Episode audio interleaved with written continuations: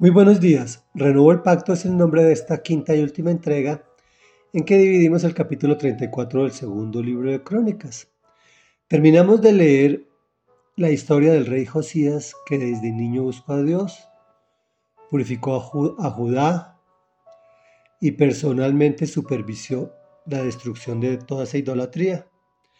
Se dedicó a reparar el templo y se encontró el libro de la ley y cuando se lo encontró, lo leyó y se dio cuenta de que mm, le faltaba mucho para llegar a lo que Dios había pedido. Y dice así, entonces el rey mandó convocar a todos los ancianos de Judá y Jerusalén, acompañado de todos los habitantes de Judá y de Jerusalén, de los sacerdotes, de los levitas y en fin de la nación entera, desde el más grande hasta el más pequeño, el rey subió al templo del Señor y en presencia de ellos leyó todo lo que dice el libro del pacto, que fue hallado en el templo del Señor. Después se puso de pie junto a la columna del rey y ante el Señor renovó el pacto.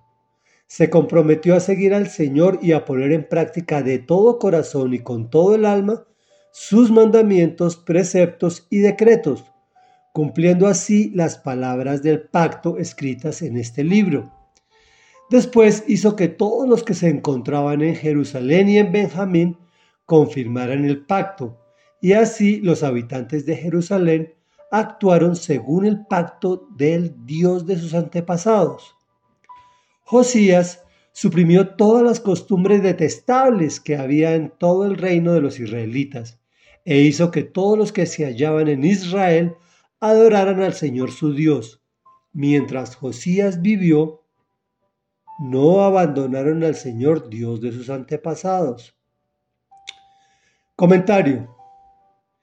Qué bonito sería que se dijera, mientras Carlos vivió, los que lo conocieron no abandonaron al Señor. Igual sería muy bonito que lo dijeran de ti, cambia el nombre, mientras tu nombre vivió, los que lo conocieron no abandonaron al Señor. Al pueblo judío se le, el rey le podía, le podía exigir, convocarlo y mandarlo. Hoy en día no es posible, por más que queramos convocar y mandar a nuestros hijos, cónyuges y o seres queridos.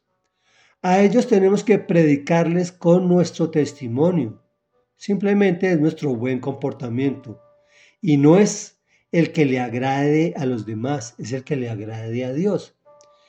Esto quiere decir que no les damos gusto en todo ni les permitimos todo, pues se ha generalizado la creencia que como Dios es bueno, como Dios es amor, como Dios es misericordia, como Dios es provisión, etcétera y etcétera, le permite cualquier cosa a las personas.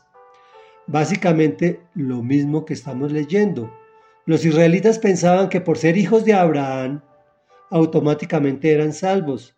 Se les olvidaba que si bien es cierto que su misericordia es inconmensurable, lo es también su justicia, y el que no actúa conforme a su instrucción plasmada en la Biblia, la Biblia de ellos es para nosotros el Antiguo Testamento, ¿no? Tendrá que dar cuenta de sus actos. Sí, yo sé que soy salvo porque lo recibí en mi corazón por medio de la fe, recibí a Jesús como mi Señor y mi Dios, es cierto. Pero hay un espacio en la eternidad donde deberemos llevar coronas para agasajar a nuestro Dios Jesucristo. Qué vergüenza parecerse con las manos vacías con un chorro de babas. Entonces, ¿qué debemos hacer? Pues lo mismo que hizo Josías.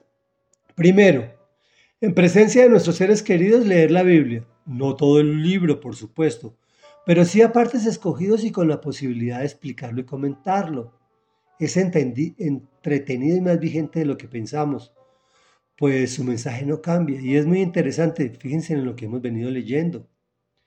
Entusiasmarlos de que se comprometan a seguir al Señor y a poner en práctica de todo corazón y con todo el alma sus mandamientos, pues realmente son para nuestro propio bien. Tercero, invitarlos para que diariamente confirmen el pacto y estimularlos, cuarto, para que adoren al Señor. Reflexión. Seguir a Dios quiere, requiere estudiar la Biblia, entenderla y ponerla en práctica. Lo que Él me pide y no lo que yo quiero.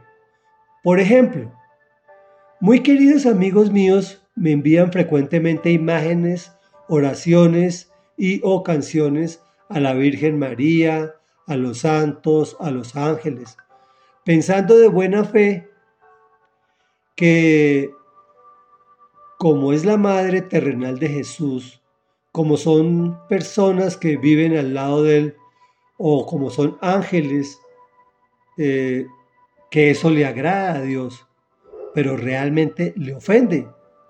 Precisamente lo que hizo Josías al suprimir todas esas costumbres detestables que había, fue enseñarle al pueblo que solo se honra a un solo Dios.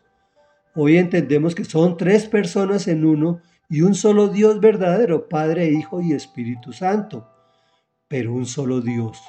Oremos. Señor amado, dame sabiduría para entender cómo quieres que te ore, cómo quieres que te adore y cómo quieres que venga tu presencia. Te lo pido en el nombre poderoso de Jesús. Amén y amén.